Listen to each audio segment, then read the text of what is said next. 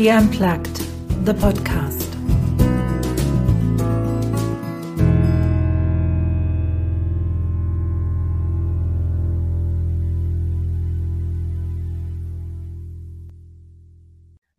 Welcome, everyone, to another episode of the podcast She Unplugged. And today I have Joanne in the podcast. I met Joanne years ago at the WIN conference, like so many other amazing women that I have in my tribe. And already back then, she was a force in terms of bringing us women to the table or making us step up, reaching our full potential. So let me just say, first of all, welcome, Joanne.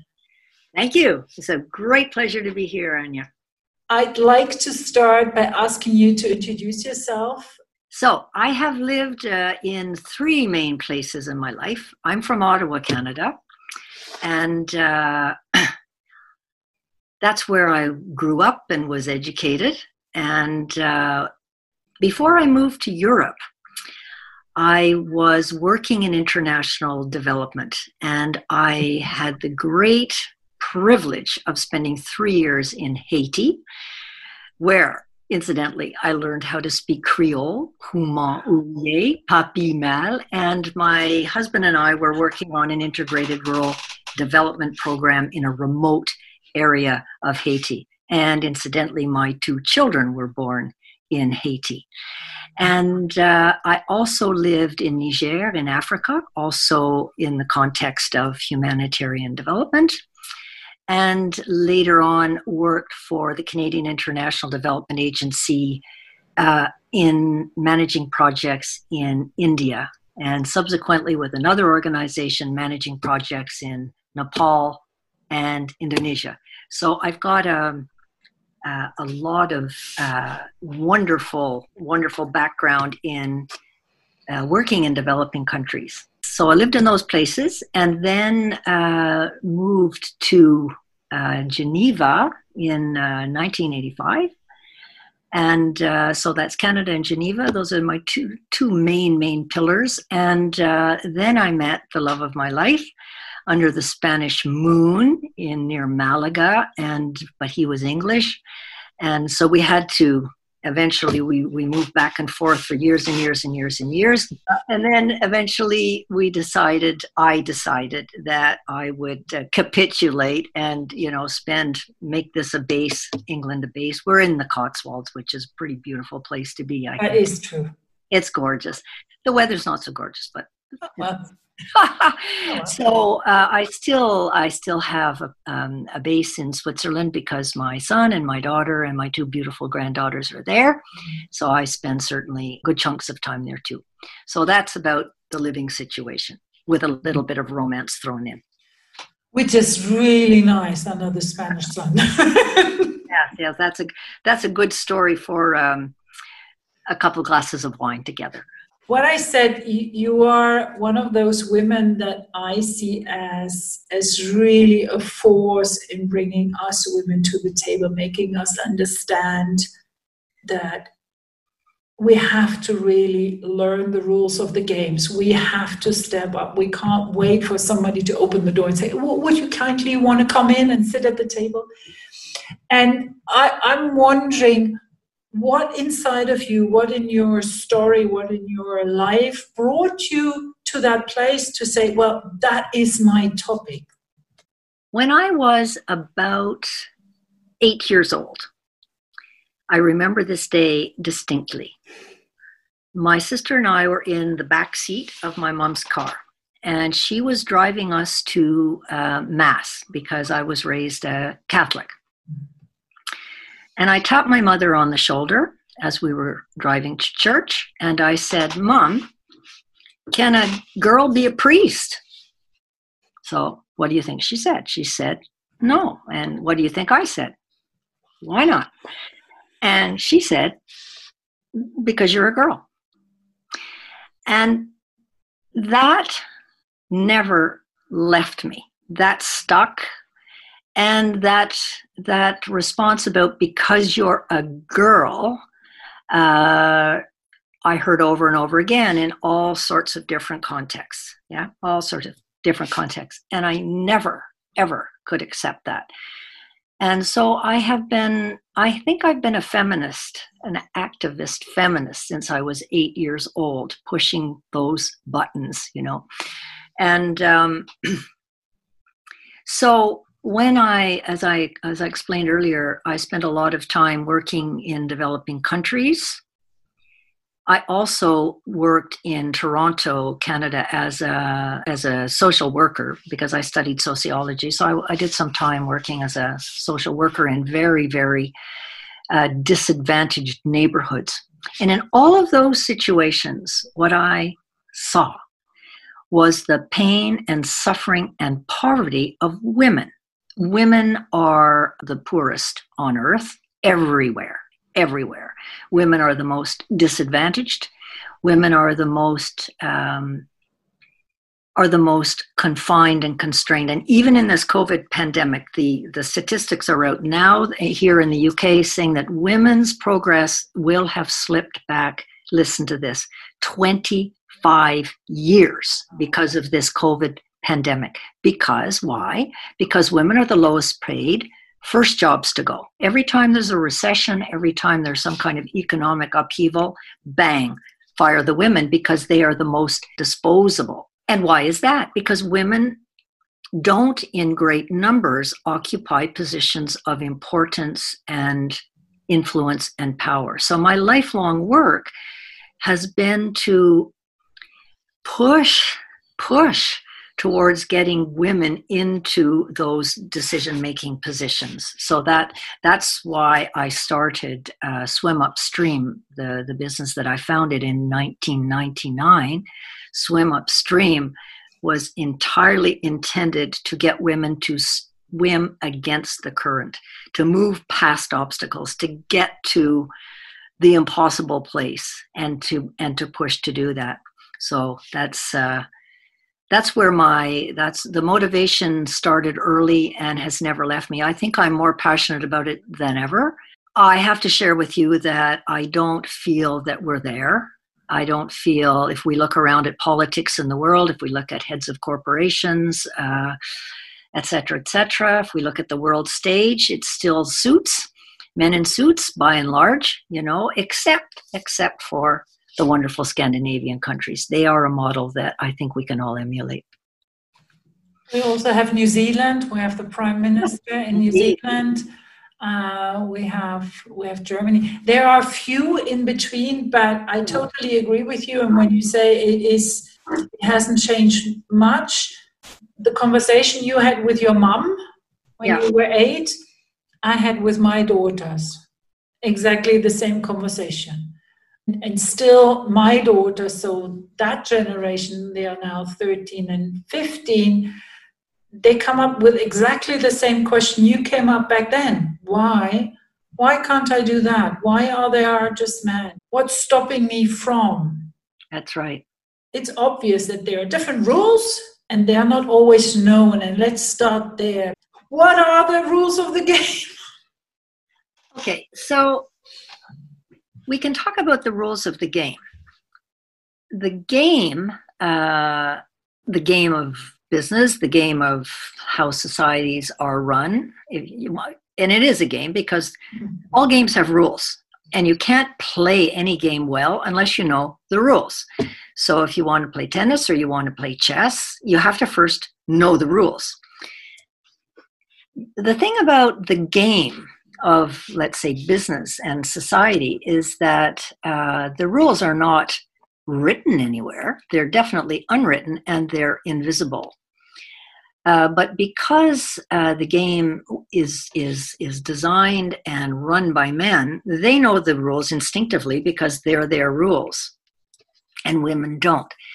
But you have to think back now to why is that the case? Why is that the case? That's really it's not that men are mean some men are mean some women are mean but it's not that they're I, I, don't think that women and men are you know fundamentally out to get us or destroy us. I don't think so. I don't believe that for a minute. But but it has to be said. My my conviction is this: that men and women are different, and that's a good thing. We are different. We are we are configured differently, and men's brains and women's brains are different. And the idea of the great the great uh, designer of, of, of our universe had our species composed of two genders, which were meant to walk side by side or you know it's like we have to walk together and there's one leg and there's the other leg we need both to advance properly but it didn't turn out that way because uh, the way that men are males are configured is as i said different from the way females are configured. And you can see this you can see this in little girls you know and little boys under the age of 5 under the age of 3 you can see it already. And as much as we say that we should give boys little dolls and we should and we should give uh, girls train sets you know for the most part they don't like it because fundamentally uh, little girls are hardwired to connect. For girls, the prime the primary uh, driver is relationship. It's the primary driver, and that's that's fine. For men, for males, the primary driver, the primary driver is competition, but not bad competition. It's just you know to push ahead and to have status. So I often show when I'm training, I often show this wonderful video that um, Deborah Tannen did. She is a, a, an anthropologist, linguist, brilliant woman, and she shows this marvelous uh, video, actual recording of little boys and little girls in a in a preschool yard, and the little boys are in a, one of these tunnels, and uh, they're about five, four or five years old, and the first little boy says, uh, I can hit the ball way up high. And the second little boy says, Oh, I can hit the ball way up to the sky. The third little boy says, But I can hit the ball way up to heaven. And the fourth little boy, listen to this, he says, But I can hit the ball right up to God. And they all laugh. They think it's hilarious. They all laugh.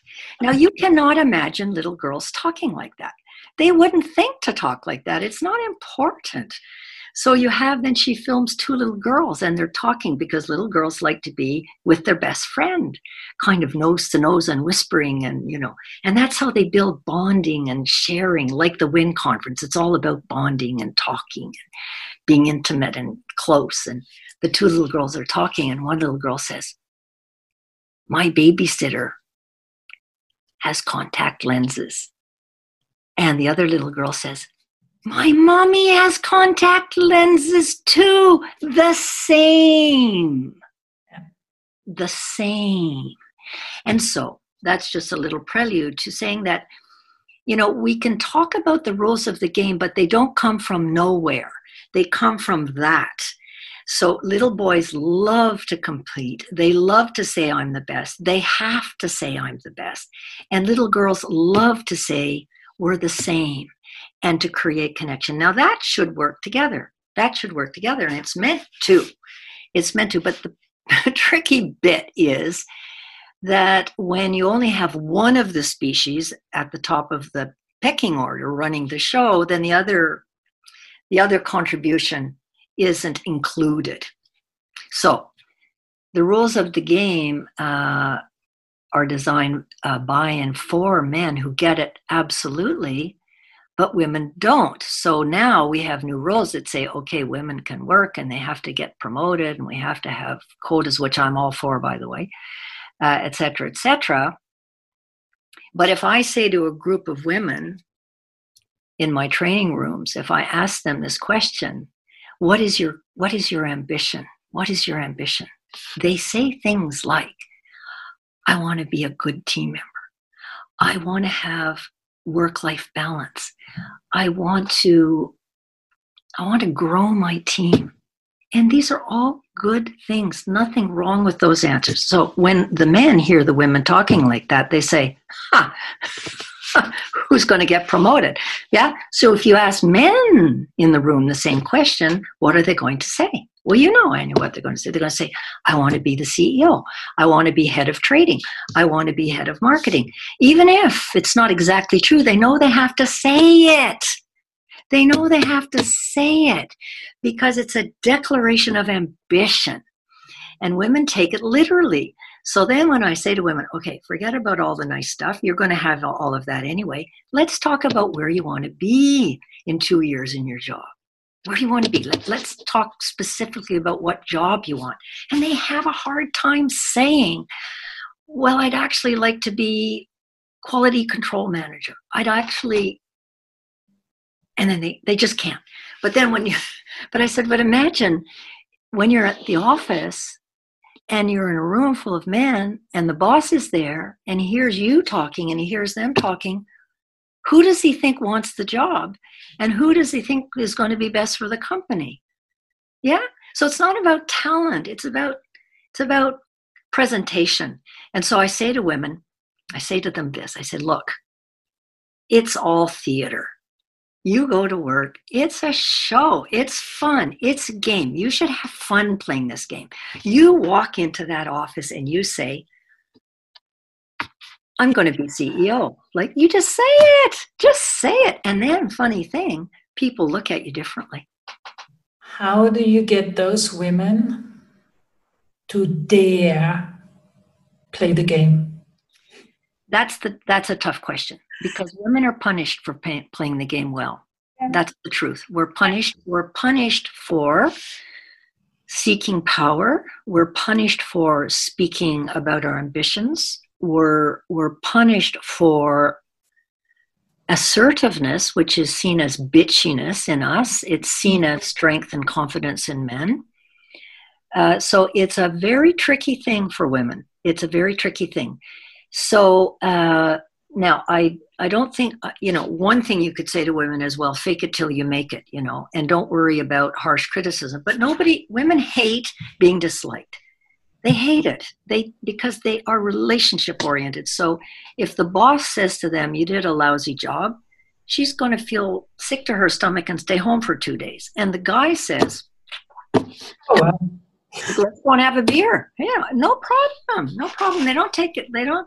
They don't see it as something about them, but we women do think it's about us. It feels like that. So um, there are examples of women, and I think Angela Merkel is a very good example, and Christine Lagarde is another beautiful example. Uh, Jacinda in New Zealand is another good example because what they do, these women, they they they have they have a softness. They have a warmth. They have a compassionate side. They have a listening side. But they're also damn good policy drivers mm-hmm. and strategic thinkers and visionaries so i think it's possible for women to combine the two i really do I, I don't want women to think they have to become men, but they have to adopt some of the things that work for men. But mostly it's this.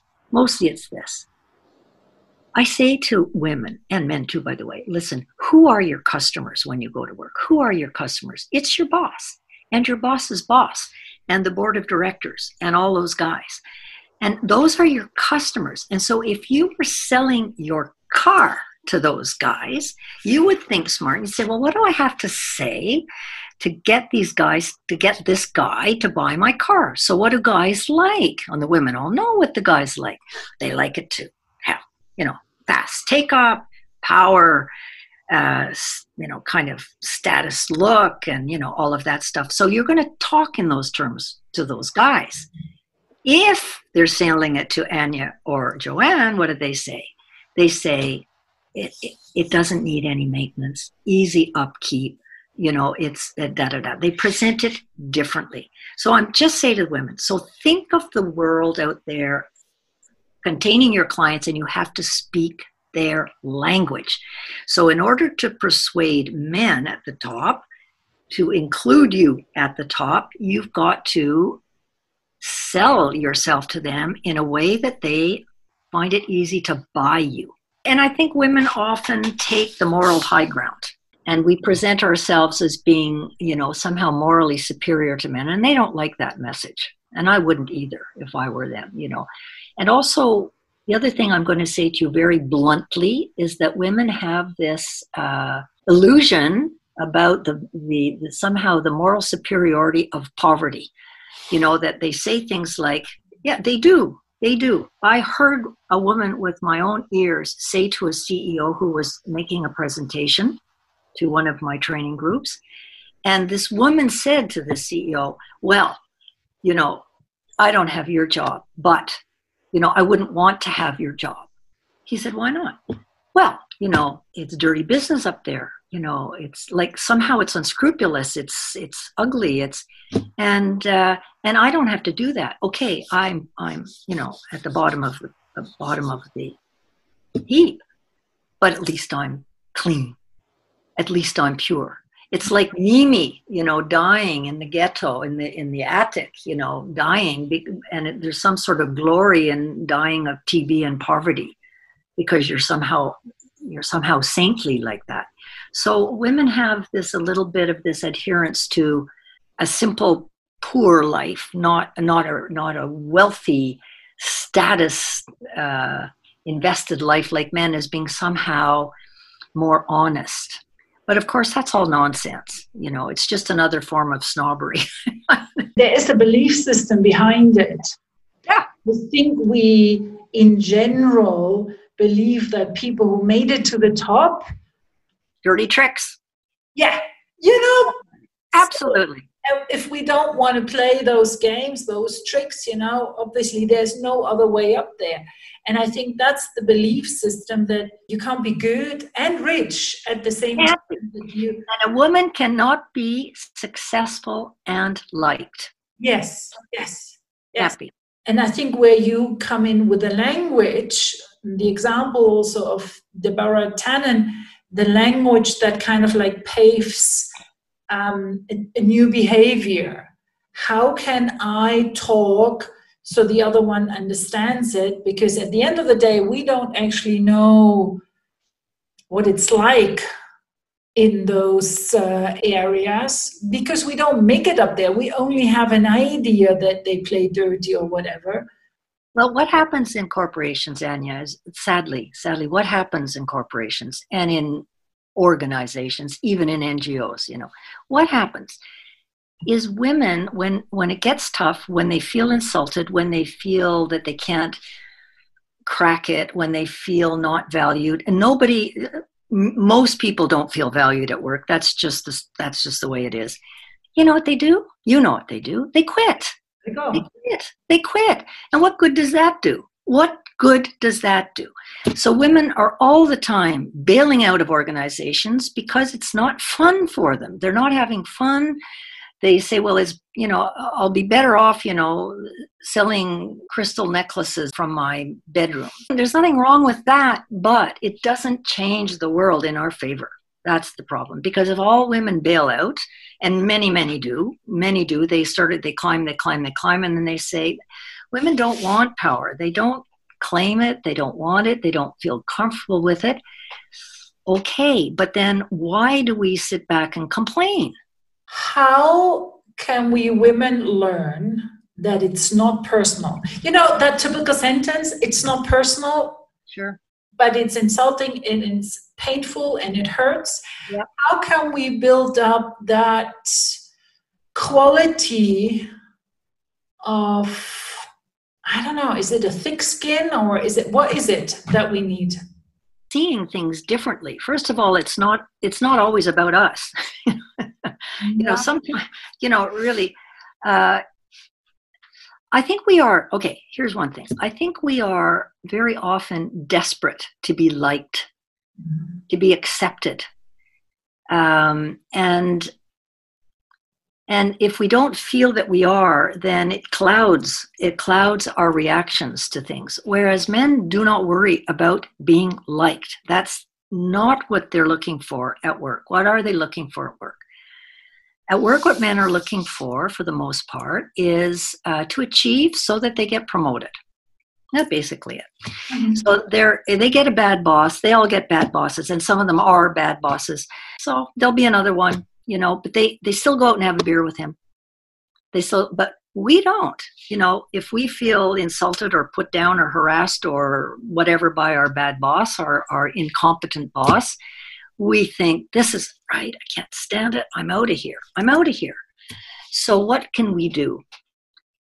First of all, we have to. This is what I always tell women: you have to see it like a game. You have, it, and it's a game. It's a game with rules. There are rules, and uh, you have to learn how to how to strategically maneuver and have fun doing that. And and and and you don't have to become unethical. You don't have to become unkind you just you just have to play the game with a smile on your face. Mm-hmm. and that, and the question you asked is interesting about politics because i there are there are a number of words that women are completely uncomfortable with.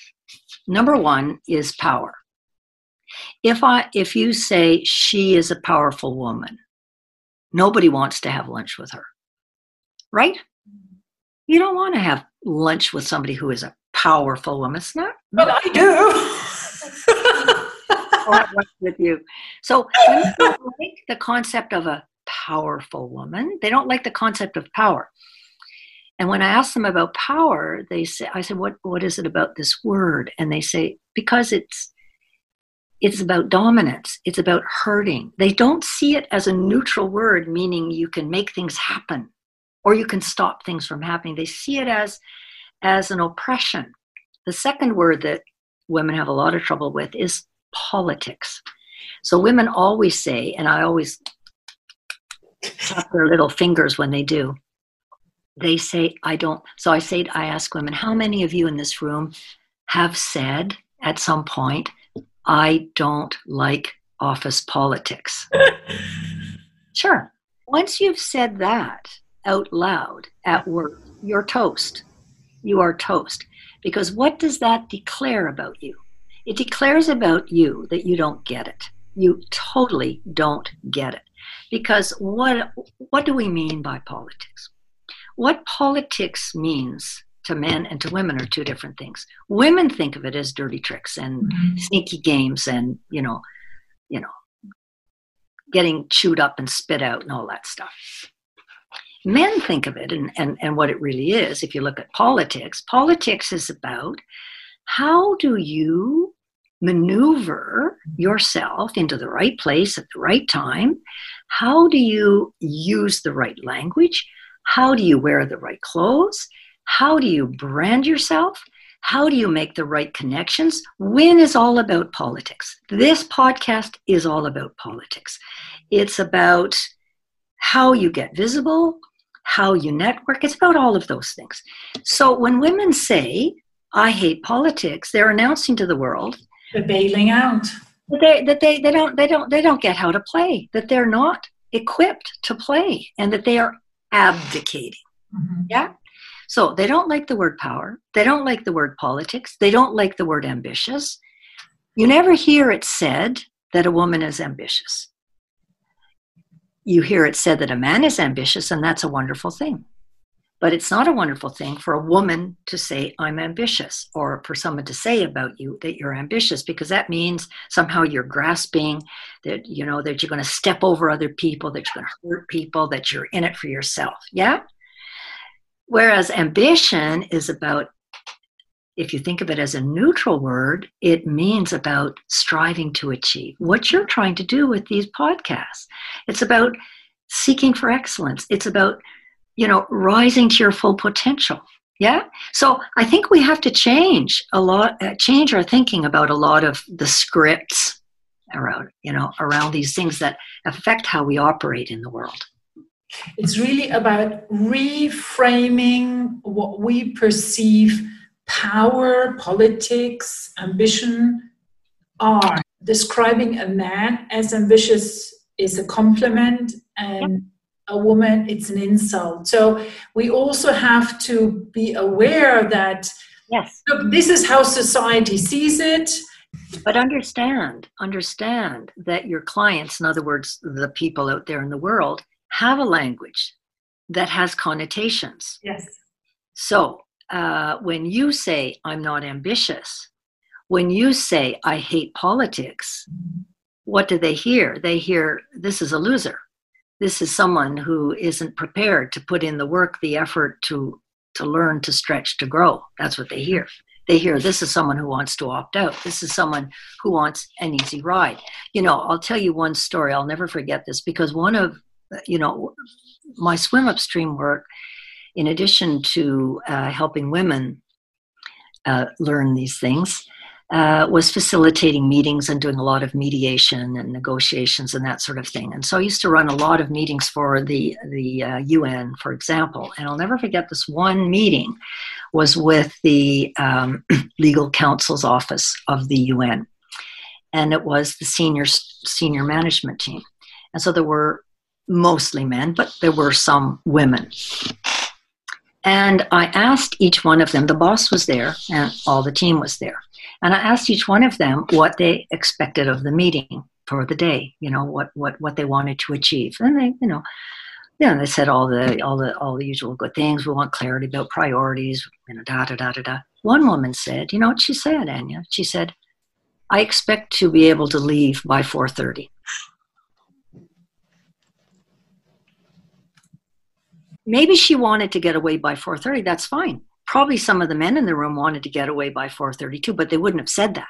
Yeah. they wouldn't have said that. They would say i must excuse myself by da da da and everybody thinks he's going to another meeting. Yeah? So it's you know it's being somehow savvy and somehow you know understanding. It's about managing perceptions managing perceptions what do you want people to think of you well you want people to think that you are someone who wants to contribute, mm-hmm. someone who wants to make a difference, someone who's prepared to, you know, strive and, and struggle to, to achieve things. So you don't say, I have no ambition. Mm-hmm. And I can tell you this too that many times when I have asked that question to women, What is your ambition? How many women have said, I can't think of anything? But they know they know, but in a way they they they've persuaded themselves that it's not cool to say it. That she can't say. Okay, have they convinced themselves or have they been taught? Exactly. Yeah. You know, because I think um, when you talked, you know, about uh, the difference between little girls and little boys, I always remember that study that there's, and um, you might have heard it, there's an age um, when, when kids grow up where the sex is not, um, you can't identify it in the face. And they, they have them play behind a glass wall and had people coming in observing the playing child, uh, but not tell them if it was a boy or a girl and just listen to the comments you know they built a tower and it it fell and how would the people react and what the dominating result was. And i thought that was so sad was that when the observer thought it was a girl it was like oh don't worry. Leave it. You know i hope she doesn't cry if the observer thought it was a boy, it was like, I really hope he's trying again. and this is, I think, even, I mean, I have two daughters. Even being aware of all of that and even trying to pay so much attention to the language I'm using with them, there is such an old, old undercurrent. Absolutely. The messages out there are very, very, very powerful very very powerful. Yeah. and and they've been there since forever. Yeah. And uh, it's it's so deeply deeply deeply inside ingrained. And and women are um, you know you know we are the first ones you know to hold you know keep ourselves in chains you know in in addition to society you know giving us those messages. Uh, we are part of society, so we've bought those messages too. Yeah, and it's it's really about getting out of them. About well, in the first place, probably being conscious of them. Yeah, and yeah. That kind of like brings us to the to the other side of how you help women. It's about the mastery of or the art of branding ourselves. Yeah. About yeah. finding those unique things that we bring to the table. Yes. So I'll give you another example. when I coach women or I train women, I set up a little role play. And uh, so let's say it's between two women, you and another woman. And uh, one of the women plays the role of Jack. And Jack is the CEO. And I ask, first of all, the women, I say, describe Jack because there are jacks everywhere. The jacks run governments, they run schools, they run banks, they run they run everything. Let's just call them Jack. So what's Jack like? What is he like? Tell me about Jack. Oh, they know. So they say, oh, well, you know, he's very confident and he's tall and he's even good looking and uh, and he's very direct and he's got authority and he's got influence and uh, and all this stuff. And uh, and I say, and um, is he married? Yeah, yeah. He's maybe he's on his second wife, but yeah, he's married. And does he have kids? Yeah, two kids. Yeah, two kids. And I say, does his wife work? No, no, no, no, no, no. His wife doesn't work. You know. So they describe this Jack. So Jack's not a bad guy necessarily. Some are pretty, you know, pretty tough and you know, etc. Jack is your CEO, and he meets you. He meets you uh, in the parking lot, and uh, he says, uh, "Hello. Uh, what? What? You, oh, you, you, work. You work in our company. What? Uh, what are you? What are you wanting to achieve?" So the first question I ask women is, I say, "Let's imagine that happens to you. How do you feel?" How do you feel? How do you feel in that moment when Jack asked you that question? They feel ill at ease. They feel nervous. They feel judged. They feel intimidated. Intimidated, and they feel tongue tied. Jack has every right to answer you the ask you the question. I mean, you know, he he's running a business, and you're part of the business, and you're part of what business needs to make it successful. So here's an opportunity. And there are dozens of opportunities like that every day of our lives when we meet a jack or a lady jack or opportunities like that. So I said, So in this instance, what are you going to say to Jack? What will you say to Jack? So you're not going to talk about the weather and you're not going to talk about the crowded parking lot. No, what you're going to say is, I'm Anya and I work in uh, I work in customer services, and uh, right now I'm uh, I'm invested in very involved in this this important new uh, uh, structuring of our of our service approach. And my ambition is, you know, in a short short period of time, I'd really like to head up my division, and I'd love to tell you more about uh, my plans if you and that's it. That takes about 20 seconds to mm-hmm. say that. What does that say to Jack about you? That tells Jack that you've got confidence, that you've got courage, that you've got vision, that you're not stuck in a you're not stuck for words in a in a in a situation that might be tense, might be uncomfortable. And I have taught many many women through that role play. Many, many, many, many women have said to me afterwards, we have heard in, in other courses, I did it. I had that conversation with Jack. And one woman said, I remember this distinctly, she said, I went back to the office. Later on that day, I got a call from his office saying he wanted to see me the next morning. Sure, of course. That's how it's done. But we don't have that instinct all the time somehow we don't think he sees us like that. One woman even told me that, you know, she got on an elevator and her senior senior manager was on the same elevator and she was she was sort of so felt so ill at ease and tongue tied that she got off at the next floor rather than you know putting herself forward. So that's one thing is to have so i think it's a good idea for women to it's all very easy to say just be courageous and just do it. Yeah fake it till you make it but it's a good idea to have a little script ready you know that you can just kind of pull out of your pocket don't wait for those opportunities to come up find them get on that elevator find the elevator that he or she is going to be on have that conversation I think that's the biggest difference again between men and women. The man would be waiting in front of the elevator around the corner, waiting for the CEO to come so he can step into the elevator. Absolutely.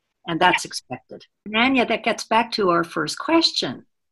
Because that's those are the rules of the game. You're expected to know how to do that. You're expected to do it whether you like it or not.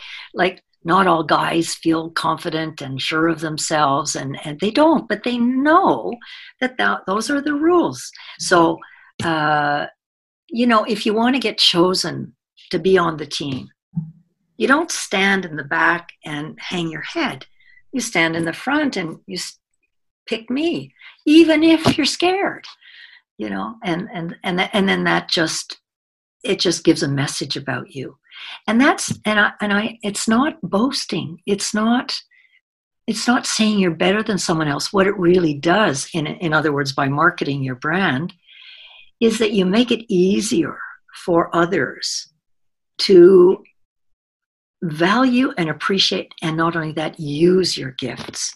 Because no one's going to come knocking on your door saying, I think you must be a very talented person with lots of gifts to offer. They will not. So, who is your public relations manager? You. And I just had that conversation yesterday uh, with somebody, and it was also about that anxiety to fail. You know, it was it was really clear in the conversation that well, what is actually stopping you to take on that project right now? well, what if I'm not good enough? I said, well, mm. then what? Sure. It's so interesting to listen to men, and when I have have those conversations, men don't even consider that. They say, "I want to do it," and if it somehow doesn't work out, they find a way to make it work, or they get help from somebody else. Women will not even try. How many of you? How many of you have been fired? How many of you have been fired? you know, they don't dare say. You know, I hope you're going to get fired a few times because you learn. You learn big time from getting fired. Yeah. But I'll tell you a lovely story. I was at an entrepreneurs conference one time in Philadelphia years ago. This entrepreneurs conference was giving the stage to young entrepreneurs to give their pitches. Yeah.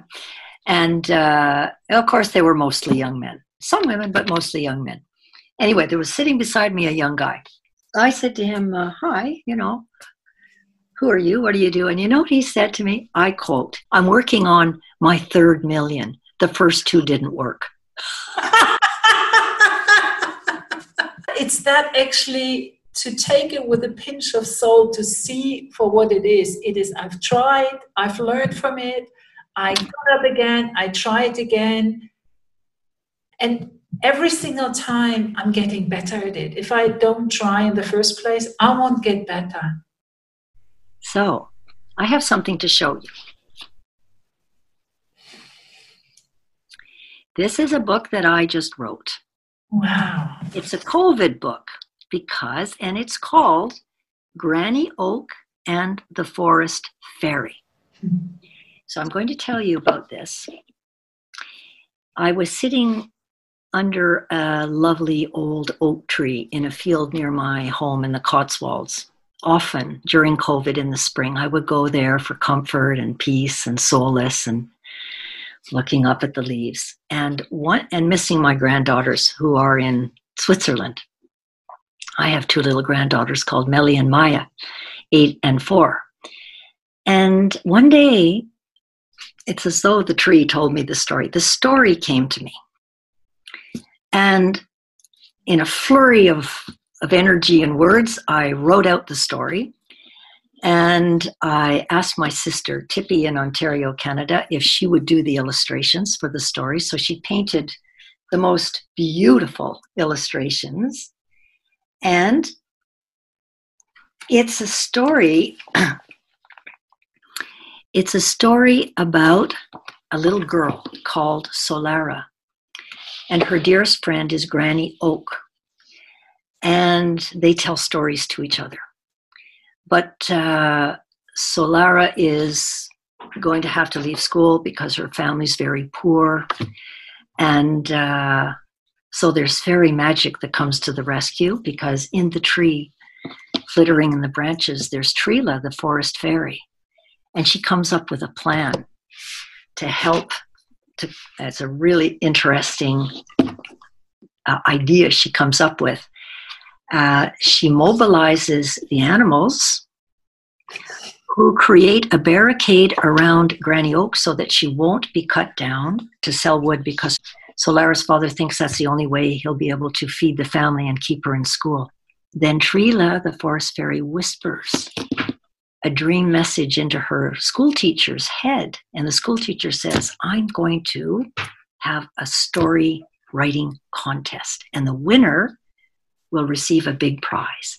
So that's what happens. Solara writes the winning story, and the Lord Mayor gives her a sack of money that she can use to keep her education going. So it's a story about like tree sisters. I'm a tree sister, and I met tree sisters at WIN too. So it's a story about female power because in this story we have Granny Oak, we have Trila, the forest spirit, the energy, the uh, the magic. We have the determination, and we have the compassion of the teacher, etc. So it's all about nature and women and trees. So that's where I'm at right now. So the proceeds of this little book are going to TreeSisters, in fact. Yeah. It's TreeSisters, as you know, is a magnificent organization that unites and harnesses the power of women around the world to save, protect, and plant trees. And where can people get the book? Well, I have boxes of copies. One way is simply to email me, and uh, I can uh, send the book, or people can collect it from where I live. It will also be um, on Amazon, available on Amazon uh, sometime soon. Uh, so stay posted. Granny Oak and the Forest Fairy. You heard a production by Anja Förster. Copyright Anja Förster. Music by Audionautics.com.